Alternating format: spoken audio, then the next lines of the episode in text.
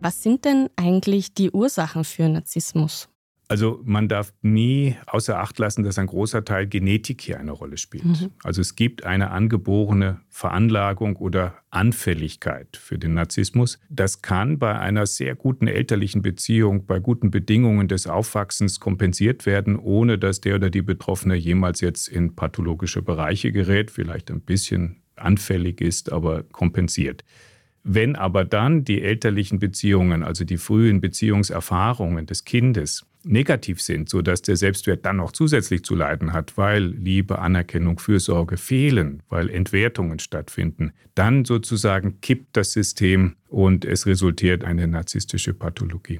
Und wenn jetzt jemand zuhört und sich irgendwie denkt, hm, weiß nicht, einiges, was da jetzt genannt wurde, das trifft durchaus auf mich zu, was raten Sie denn als zur Abklärung, als Vorgehen?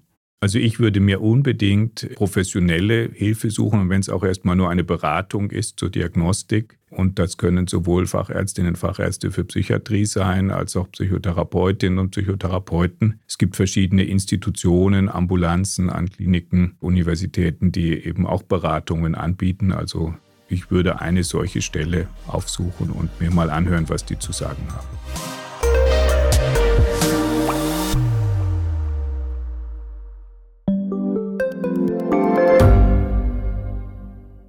Bin die Franziska. Ich bin der Martin. Und wir wollen besser leben. Lohnt sich 10.000 Schritte zu gehen jeden Tag? Ist das Großraumbüro wirklich so schlecht wie sein Ruf? Spoiler, ja. Bringt's was, Intervall zu fassen?